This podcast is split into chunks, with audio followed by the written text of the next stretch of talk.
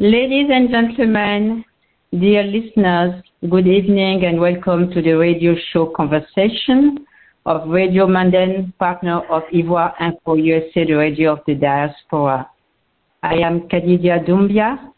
Our guest today is Ursuline Kairson, a singer, an actress, a songwriter, and a singing coach. Our topic is From Broadway to Paris. Good evening, Mrs. Ursuline Kairson, and thank you to have accepted our invitation. Well, thank you very much, Mrs. Kadidia, and thank you for inviting me. It's a pleasure. Thank you. So let's just start and tell us who you are. Okay, well, I was born in Chicago, Illinois, mm. And um, as with many American artists, I began singing in church at a very early age. It was my mother, of course, who realized that my voice was a little bit different from other children's, and she began teaching me so- songs to sing. Uh, this was easy for her because she had been a singer herself. So that's really how uh, it began. But then, um, when I was 10 years old, I went to a boarding school in the South. And this is a school sponsored by the Churches of God in Christ, which happens mm-hmm. to be the largest African American Pentecostal organization in America.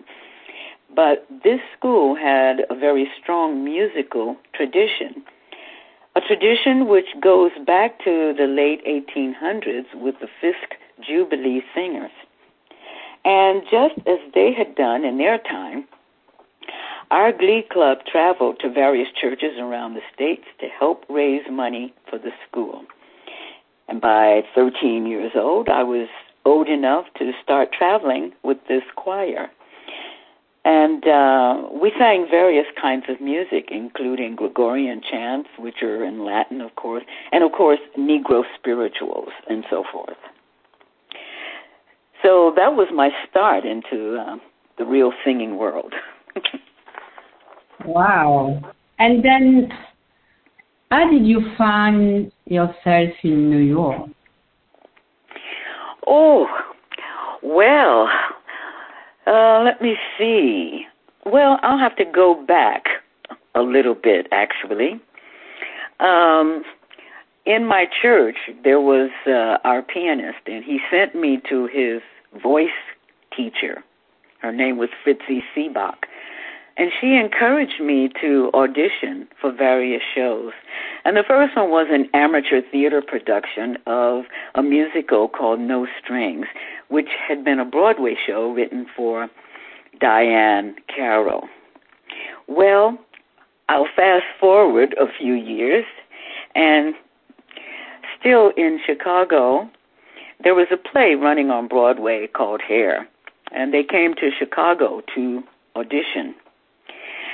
Actually, 2,000 people auditioned, and they chose only 28 of us. I will oh, say that, yes, uh, one of the people that was included was Andre de Shields, who has been starring in Hadestown on Broadway um, recently, and uh, quite a few others have gone on from that show uh, to make a name for themselves. But uh, it was really interesting, you know, that show um, concerned what were referred to as hippies, and that wasn't me at all. I don't think I even owned a pair of jeans, but uh, I found,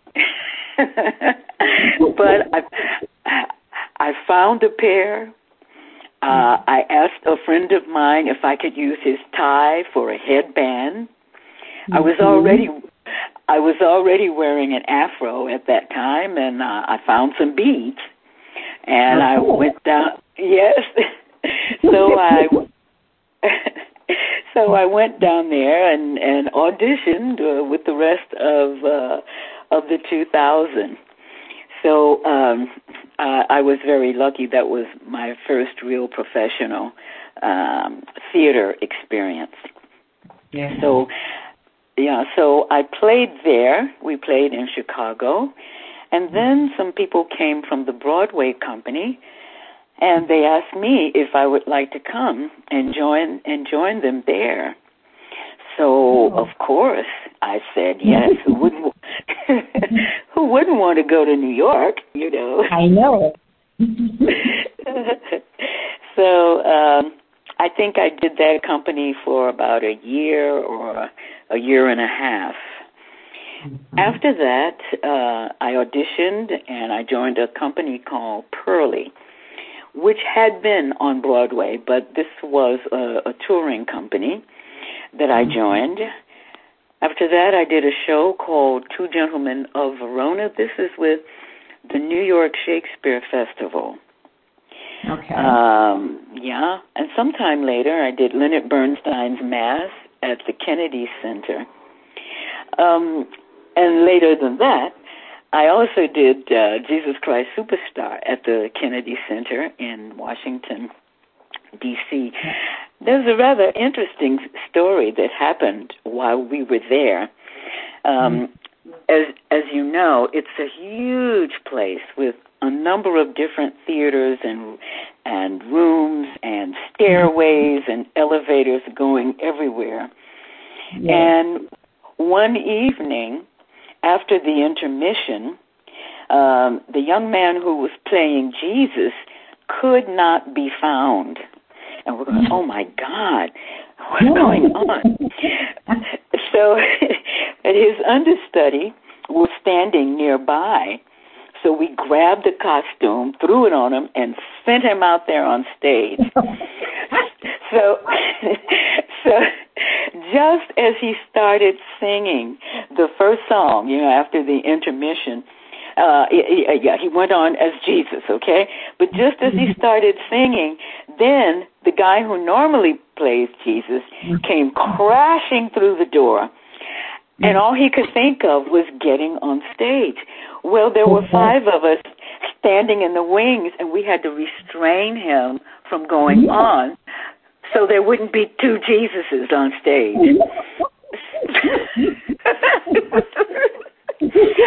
oh, it was really quite something. I mean, one guy was holding his arm, somebody else was holding his leg. I grabbed his robe. Honest to God, with all that, his his feet couldn't even touch the floor. So then the second Jesus came off, and then the the real or the first Jesus went on to continue on with with the scene. What had happened was he had gotten confused coming from his dressing room, and he took the mm-hmm. wrong stairway. He wound up in one of the other theaters. He opened the door, and it was pitch black. Mm-hmm. And so he freaked out. He really got upset. So he had to go back down the stairs, back to his dressing room, and find the right stairway and the right doorway. And uh, that was that incident. yes, the Kennedy Center is uh, quite a huge place. Yes, uh, I can I can imagine. yes. Yeah. So you you did so many um, plays and uh, what have what have you? So um, let's speak about the bubbling brown sugar. Oh yes, that's probably my my favorite uh, show almost that I've done because I feel that it opened um, it opened many doors for me. Mm-hmm and it really changed my my professional life. In okay. fact, while still doing um, Jesus Christ Super, Superstar, because we were on tour, um, Bubbling Brown Sugar was on tour also. And it came to Washington, D.C., and there were a number of people in the show that I, I had known from previous um, musicals that I'd done and they persuaded me to come and audition. Um, so I did that. In fact, uh, we were both on tour at the same time. So we wound up in Chicago, um, and I auditioned there again. And finally, we were both back in New York, and I auditioned again in New York, I dis- auditioned a total of five times. Wow. And yes, so as it turned out, uh, I I did a national touring company of the show, but I also wound up doing it uh, on Broadway. Okay. And, yeah, and uh, in go ahead. Go ahead. Go ahead, please. No. Mm-hmm. Oh, I was just going to say, and and Mhm. that is what actually started my time uh, in Europe because uh, we came here uh, with with the show, and we came twice. Okay. Oh wow. Is it is it at that period that you met Mr. Chapman Roberts? Yes, it is. In fact, he was the musical arranger and artistic uh, director uh, of the show. Okay. And uh, yes, and he uh, he's done many many shows, but he also has a beautiful voice himself. Oh, okay. Yes, he he, does. okay. oh So- dear. what happened? You went twice to France and came back to the USA. And then what happened when you decided that hmm, maybe I want to move to France? Well, it's it's true. It's true what you say. Um, the second time that I was here, I got seen by uh, some people affiliated with a cabaret called uh, the Paradis Latin, and um, so I was asked actually if I would come and audition f- for it. And the cabarets, you know, it's it, it was not here. It's not something small. There, most of them are world famous, like the Lido, uh, the Folie Ber- Bergère, the Moulin Rouge, and so forth. And so I said yes, uh, I would audition. And um, it was very strange. I went in, I watched the show that night, and I thought that I would have an audition perhaps the next day, you know, maybe at 2 in the afternoon. But their way of doing it was to announce to uh, the entire audience that there would be an audition that evening and that if they wanted to stay, they were welcome to do so. Oh, Not wow. only that, yes, exactly. That is for sure. oh my God. I was not ready for that to happen, you know. And uh, I said, "Oh no, please, may I come back tomorrow?" They said, "Oh no, this is how we do it." and the other thing is that the artists who were already in the this musical review, they also came up to join the audience, you know, to see. Mhm. So I had prepared two songs. I was so very nervous. I'm sure I was shaking. But after the first song, the response was really good. So I thought, phew, for the second song, um, I was I was okay. So they they put me on a two week tryout. The musical reviews here um, are, I guess you could compare them to like the ones in Las Vegas. They were, you know, you had a singer, um, you had dancers, a troupe of dancers, you had Mhm. perhaps uh, a juggler, you had a trapeze artist, you had a magic act, that kind of thing. It was really quite a variety show. So in the beginning, they just let me sing during the dinner hour with the band, and after that, they asked if I would join uh, join the show. Okay. And uh, I I have a habit of saying yes when people offer me shows. so the shows would change about every four or five years. They had to run that long because it costs it's a tremendous amount of money to uh put up a new show you know okay. so they have to uh run one or two years just to make their money back before they can think about making any any profit uh i joined the show already in progress which was paradisiac and uh then i did a show called champagne the mm-hmm. next one was called hello Paradis and the next one was viva Paradis and that meant finally I sang there for a period of about 18 years. Wow. Yeah. Yeah, but it was great because um I had wonderful experiences.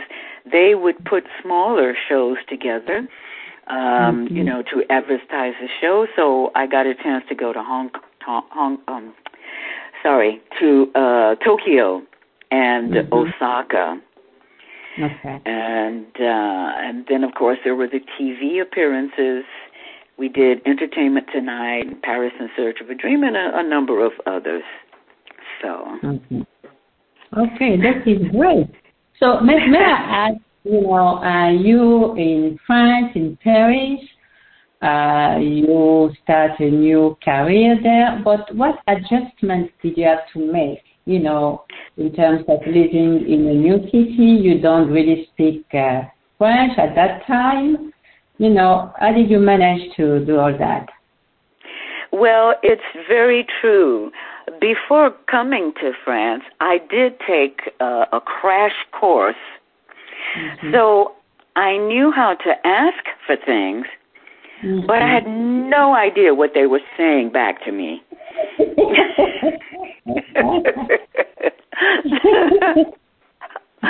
Fort, fortunately, the French use their, you know, they they gesture a lot. So you know, they would point, and I could kind of understand what it was I was supposed to do. so, I would say the biggest challenge, in fact, was the language. You mm-hmm. know, learning learning the language and um, so, uh, what did I do? I went to the Alliance Francaise for a little while, and then um, sometime later, I, I went to uh, I went to Berlitz also for for a while, and the rest I learned from other people. That's the way to go. That's right. That's right. Well, if they can understand you and you can understand them, then you're fine. That's true. Because in the beginning, uh, you know, for an American ear, they speak very rapidly. So it all sounded like one long sentence, you know. I couldn't tell where the period was or was this a question or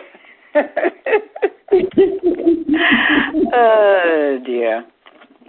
this, is, this is nice. This is a nice experience. Yes. It was. So, yes. You know. So, uh, Paris, uh, an American artist in Paris. Do you think that you you were at the right place for your career and how and why? I know that um, I was in uh, the right place. Mm-hmm. I mean, coming here, these are things that I couldn't even have imagined would happen to me. Mm-hmm. Um, from coming with bubbling, so many wonderful things uh, have happened. Um, well, where to begin? yeah, sometimes I sometimes I almost feel as if it were preordained. You know, uh, it was. Um, no, it's it's been a, a great experience. I wound up going to um, London to do this. First of all, I did like seven different companies of bubbling. You know, we came to Paris twice. I did it on Broadway. I did it in Germany. I did it in Amsterdam, and did I say London? Yes, I wound up doing it uh, in the West End in London. The West End, of course, being like uh, our our Broadway. Mm-hmm. So I had all those experiences and all those different places. And uh, having stayed there for 18 years, although in the beginning I had no idea I'd be there that long, uh, it gave me a sense of uh, security that mm-hmm. artists mm-hmm. don't usually have. You know, mm-hmm. certainly, uh, you know, the it's just really um, unheard of. And as I said, it gave me TV exposure and so forth. Um, after being there for um, 18 years, um, I was able to do other things. One of them, I went off and I did, um, I sang on cruise ships as a guest artist for a few years. And after that, I uh, put together a gospel group mm-hmm. and we toured around France. Mm-hmm. I um what else did I do?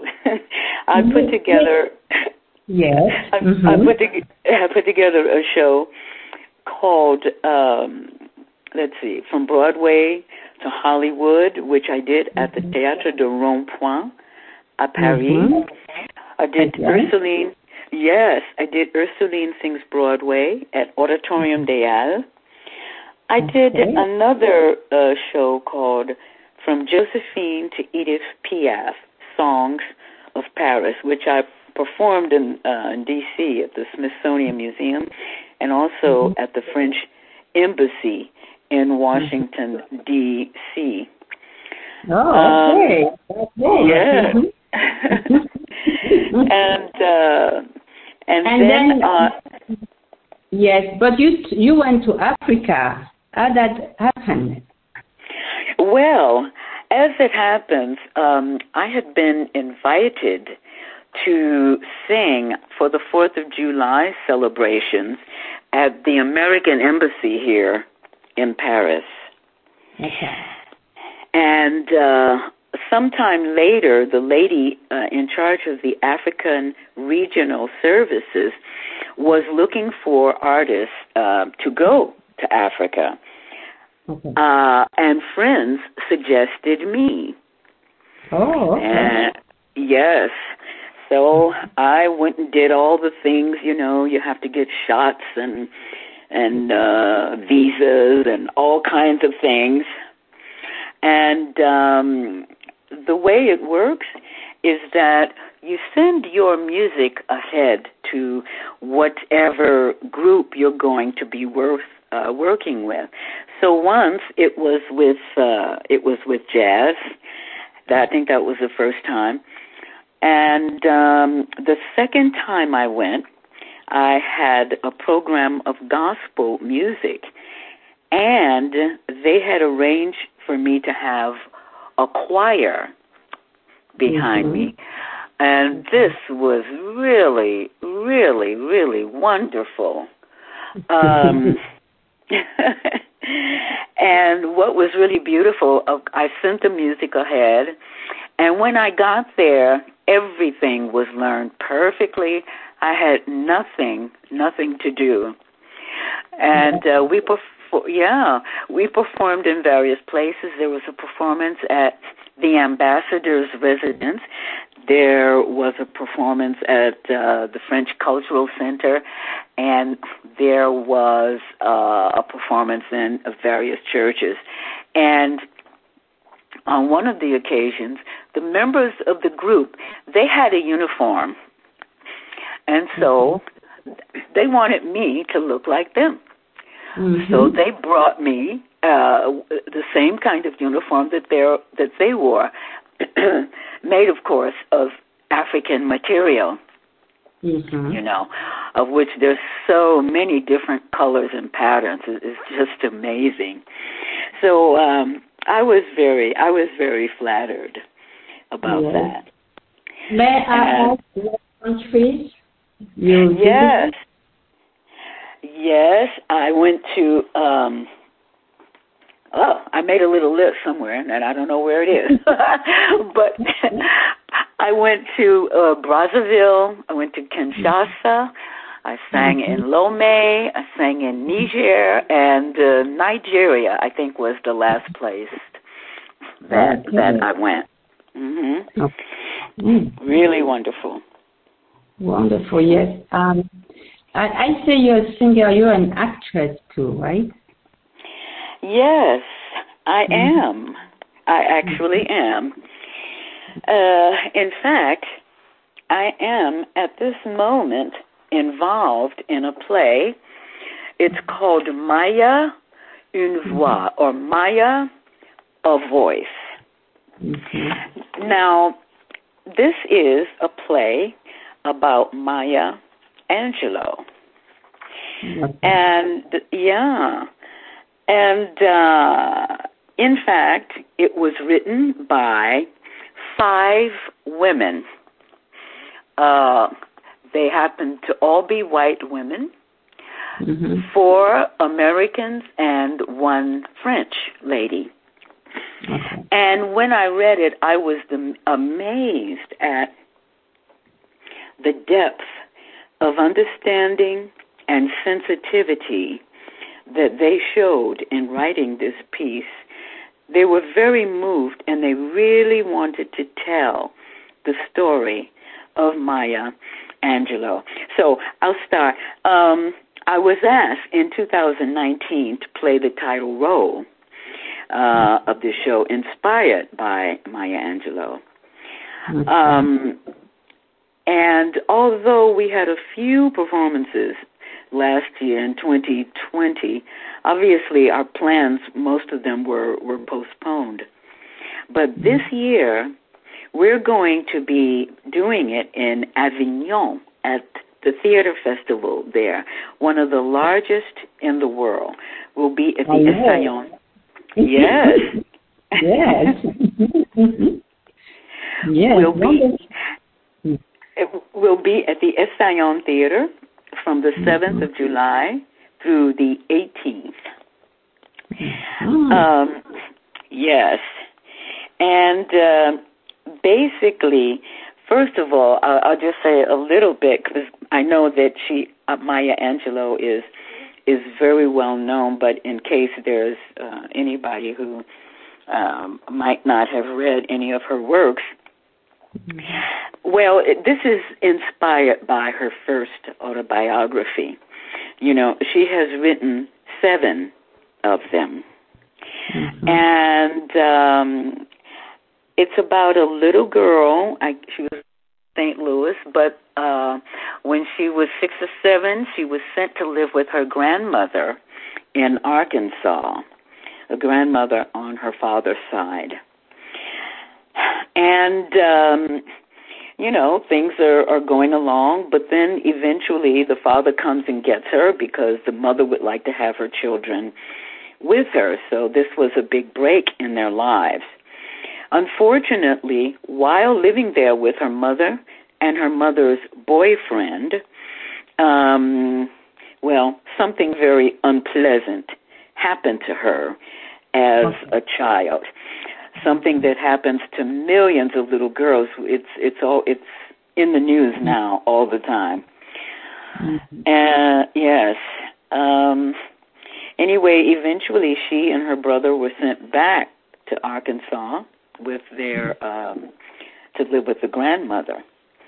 Okay. And uh, what happens is there is a young a woman there who was had been an educator named Mrs. Flowers, and Mrs. Flowers takes Maya under her wing, and she introduces her to literature. And this is something, you know, it just opens a whole new life and new doors for her. And she encourages Maya to begin to write, which she does. So the story follows her from this eight year old child up through the time when she is asked by President uh, Bill Clinton to mm-hmm. write a poem and recite it for his inauguration. So mm-hmm. that's yeah, so that's really what it's about. Now, this play has a number of interesting uh, points. Mm-hmm. It in, it includes, as I said, it was written by five women, and mm-hmm. it's directed by a man named Eric Bouvron, who is South African, mm-hmm. and it's a multiracial cast. Okay. There are five women on stage. Four of them play different roles, including the male roles.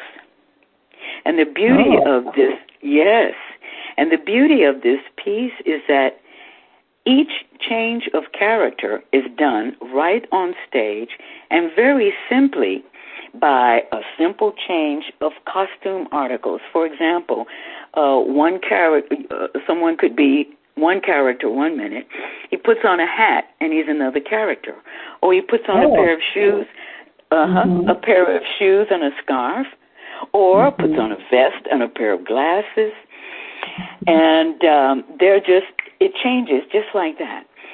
And I don't do that, but my character ranges in age from the eight year old to the very mature and very accomplished woman and the icon that she became. Mm-hmm. I would say, so, if, if I, yes, go ahead. Would you say that this is the story of her life? It is inspired by her first um, autobiography. Okay. Which, oh. yeah, which she wrote. The first one was written when she was 40 years old, which goes from the time of of her being a child. Uh, but you know, she keeps living, so she keeps writing autobiographies. and, uh, as I said, seven altogether. And she mm-hmm. uses the metaphor of a bird in throughout most of them, which represents the confinement of racism and depression struggling to escape the cage and fighting inju- the injustice of racism underscores almost all of them. But the other things that she abords are about family, family relationships. She writes about being abandoned by her parents, uh, mm-hmm. the relationship with her son, her husbands, friends, and lovers, and finally about travel because um, I mean she traveled all over the world. She was born in St. Louis, but she also lived and worked in Africa. She worked as a journalist for one of the newspapers there and also as an administrator. I think it was for the University of Ghana. I hope that I'm correct. I'm not I'm not really sure on that point but uh, she was an administrator for the, the university there. She was a singer, an actress. She was a civil rights worker. She worked and organized uh, for Martin Luther King and uh, other civil rights organizations. She wrote plays which uh, were on TV and movies, which were on the big screen. So and I mean she has won so many awards in her life. So this, yeah. So I, I feel very privileged to play such a personage. Yes, I'm sure. yes, and the Festival d'Avignon is is a big thing. I mean, this is the place to be. So congratulations. I mean, you know, I all know that. You know, oh, you don't you to know what Festival d'Avignon uh, represents. Yes. Mm-hmm. And then you, as a singer, I understand. My understanding is that you released a CD not far ago. No. That's that's true. Very mm-hmm. very true. Mm-hmm. Um, yes, this was during the time of of COVID, but um, before I meant, uh, talk about that one, um, I also there's a CD that I released before that. It's called mm. Out of the Blue. Um, mm-hmm.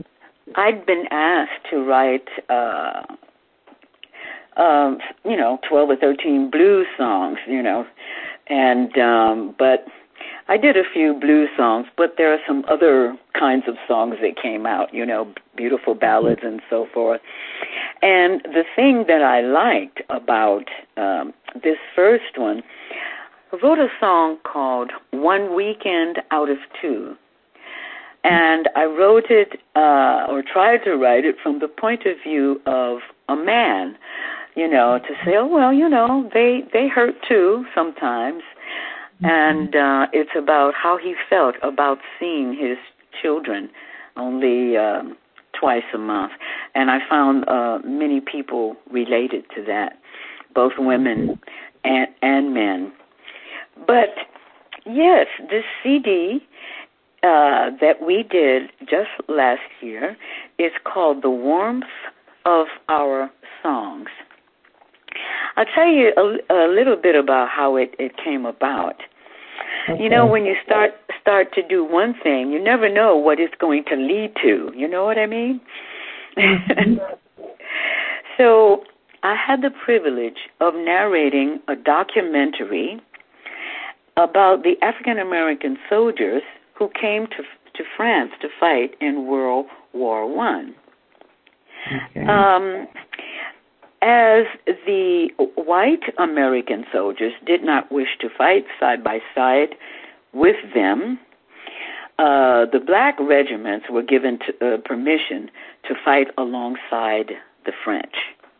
And the French trained them in, in their way of, of fighting. What I am trying to say is that these soldiers uh, who were put in in the army were treated as badly as they were in civilian life. Some of them didn't even have proper uniforms.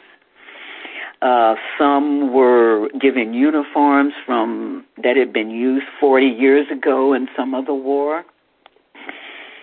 So, anyway, they got to France and they began to be treated just the way they were at home.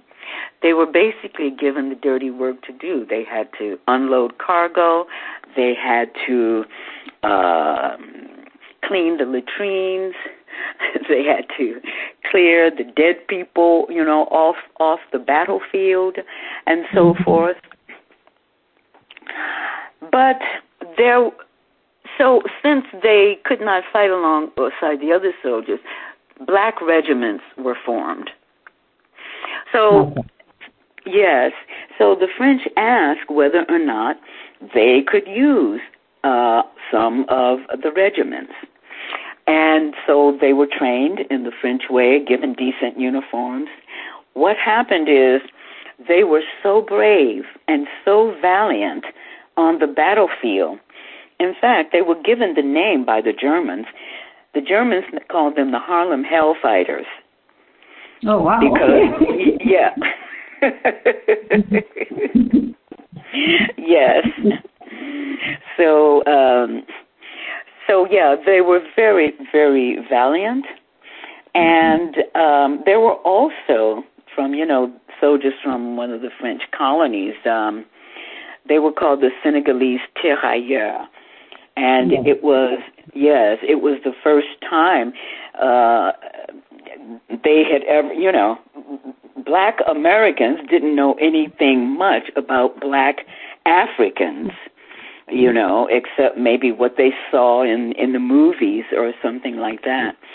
So they were an incredibly uh, brave group of soldiers also. A common point about these people is the Senegalese were made certain promises, you know, if you come here and fight, we will do this, you will have that, blah, blah, blah, blah. But when they went back home, um, those promises were not kept. What happened to. Yes, go ahead. Yes. Mm-hmm. Yes, and what happened to the African American soldiers when they returned home? You see, they had hoped that fighting in the war would gain them freedom, Mm-hmm. that they could get jobs like any other, you know, American citizen, Mm-hmm. uh, that they would be treated as equals, and they Mhm. wanted to prove themselves as worthy of all that, you know. Yes. How, however, when they got back home, although there was a nice big parade down Fifth Avenue and uh, and all that, and it was great, but there was a concern that black soldiers would be expected to be treated as equals and so forth. So um, there were riots, and a lot of the soldiers were killed. Um, Oh, because yes, the message was, "Hey, don't you think anything has changed here? Because it hasn't." And the very sad thing, and a message, a strong message, was many of the soldiers were lynched in their military uniforms. So this, yes. So this film is written by uh, Joanne and David Burke, and it's called Fighting for Respect. So as I had narrated it, it came the time to put music, add music to the film. And um, Joanne and David are uh, wonderful uh, um, Americans, and um, and they love music. So they knew me and many other musicians who American musicians who work here. So um, we were asked to do some recordings. Um, we did some spirituals. We did. There's a man going around taking names and some other things. But from doing that for the film, she decided she'd like to produce a CD for us. Okay. So yeah, and so um, it came out the warmth of our songs, and it's uh, it's a CD of jazz and spirituals presented by African American expatriates living in France. The bassist is Darryl Hall. Um, the drummer is a man named John Betsch. Uh, and there are two pianists, one Alain Jean Marie uh, from Houston, Martinique, and another French uh, French pianist named uh, Vincent Bourgeois. And um, so, so uh, we've on this we have put uh, four uh, songs that I had written, and uh, some other original uh, songs. Uh, um, are also there, not by me. Yes. But yeah. So we wanted also to honor the other African Americans who came here. You know, when the soldiers came in World War One, the French had never heard that kind of music. And the leader Mhm. of the band was an African American named James Reese Europe.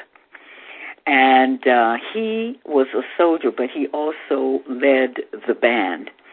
And the Mhm. French loved that music, but they couldn't believe what they were hearing. So they would take the instruments, turn them upside down, look inside them to see what was inside. They could make the kind of sound that those musicians. I would like to add that the Senegalese tirailleurs were Yes. not uh, treated better, you know, and at the end of the war, you know, when there was this parade in Paris, General de Gaulle um, took uniforms and just they just uh, find random uh, French citizens to wear them because he didn't want to see any black people in this parade. So, you know, it's the same story everywhere. It really is. And unfortunately, it seems to be, history seems to be repeating itself, not with the war, but in the attitudes, you know, um, what's happening uh, with the, the racists, uh, the racism that is running rampant, obviously in the United States, but also in, in Europe, is, is just very sad. Yeah. Yes, absolutely, absolutely. So after the Festival of Avignon, what are your projects? What well, well yes. Well, we have some. Um, we have plans to uh, to go on tour afterwards. Oh. Yeah. Mhm. So we are. We're hoping for the best. Uh, it should start in the fall.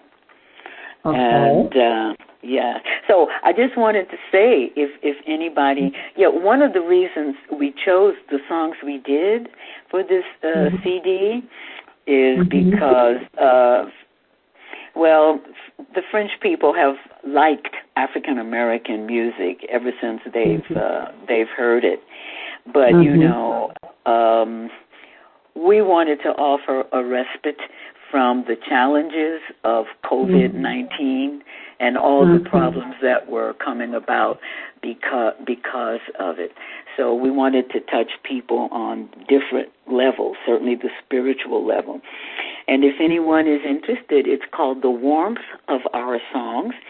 You can get it on uh, Amazon.com. Okay. Uh, yeah. Do you you think you can sing for ten seconds? oh, oh, okay. or, or can you read a poem? Your choice. Oh, okay.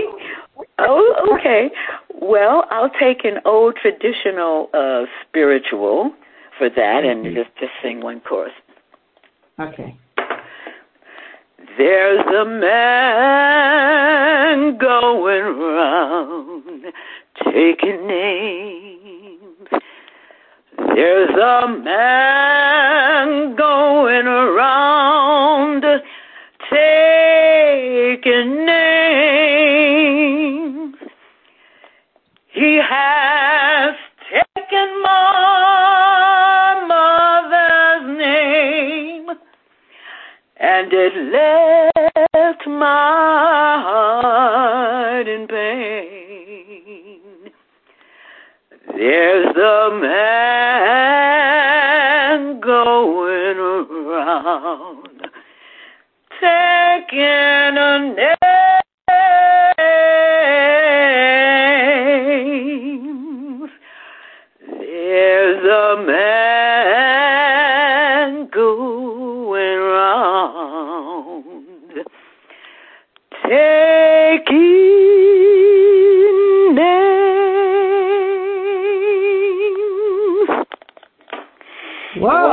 Thank you. All right. that was nice. Yeah, that was really nice. So you Oh, spoke about you. yeah, you spoke about confinement. How did you survive the confinement last year? Well, funnily enough, um, I was busy because people kept asking me to sing on various Zoom meetings. For example, I sang a couple of times for the Democrats Abroad Paris organization over here. Um, I also belong to a group called uh, Sister Circle Paris. And uh, inside of that group is another one called Sisters for Sisters, and they have created a uh, Josephine Baker Award for Excellence. And this was presented to uh, a young lady who was finishing up at the American University in Paris. And uh, that was just um, a few weeks ago. So I sang for that occasion. And um, there have been various other things for which I have gathered, well, not several musicians, but my guitarist, and I have him play and I sing on screen. and Oh, it is, good. So that is what people do now. Yes. Mm-hmm. yes, it's true. Necessity is the mother of invention, they say. So. yes, you know, you have concert and everything online. I mean, singing, dance classes, you know, and people are just adjusting. It is what it This is. is true. Mhm. This is very true.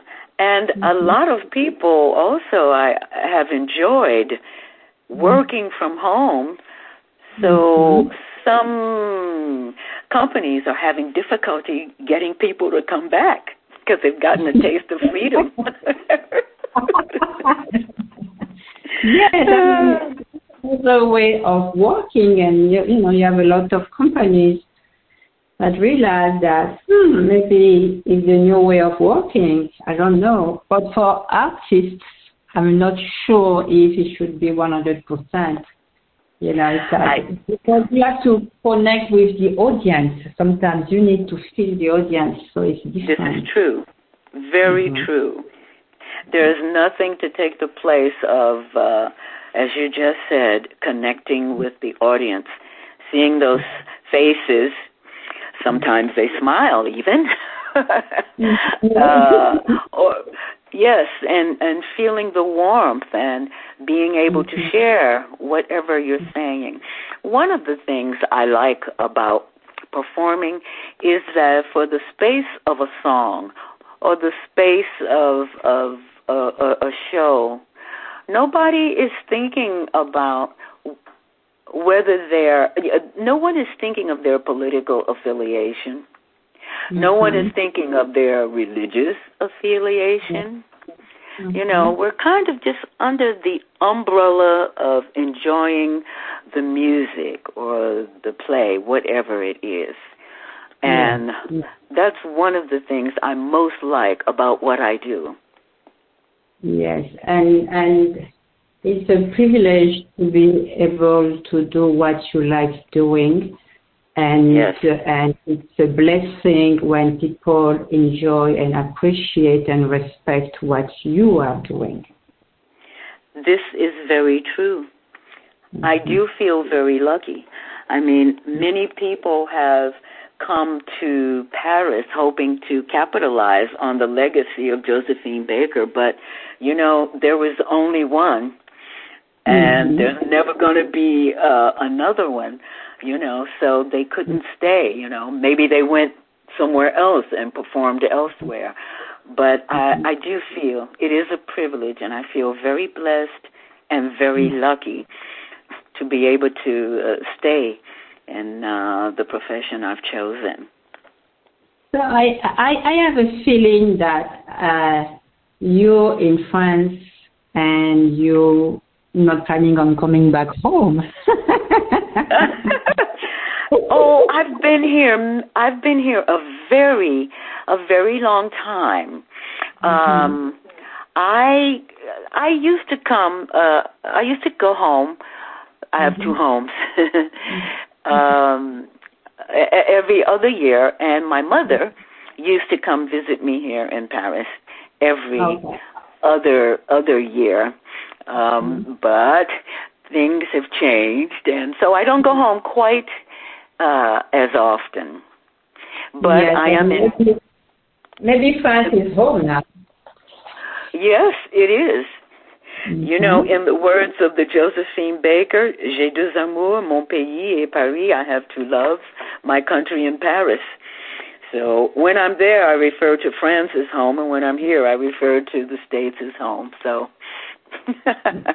Yes, so uh, so I, I need you to speak to me in French now, a little bit. oh, oh dear, que voulez-vous que je vous dise? Ce fut un, un réel plaisir que de discuter avec vous et, et également le fait que vous aimez la France et vous restez en France par amour pour le pays et pour la culture est un grand plaisir pour moi. C'est un très, très grand plaisir pour moi d'être ici et de partager la culture française et la nourriture aussi. Hein? Oui.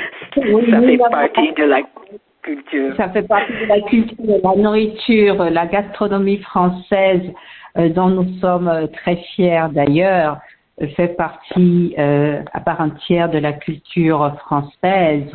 Euh, donc, comme je le disais tout à l'heure en anglais, la France est maintenant votre deuxième pays. Euh, Oui. Et vous êtes installé peut-être pour toujours. Et donc, euh, mais nous espérons quand même votre visite de temps en temps aux États-Unis. Oui, je compte rester ici pour le reste de mes jours, à part, comme, comme vous avez dit, à part les visites de temps en temps, pour voir mes Mhm. amis et, et, you know, ma famille Mhm. là-bas. Oui. Là-bas. Mais est-ce que, est-ce que vous venez de temps en temps euh, à Paris? Écoutez, je suis comme vous, ça fait euh, un moment que je suis pas à Paris, mais oui, je pense venir à Paris bientôt parce que j'ai mon fils qui vit à Paris en ce moment. Ah, il a quel âge?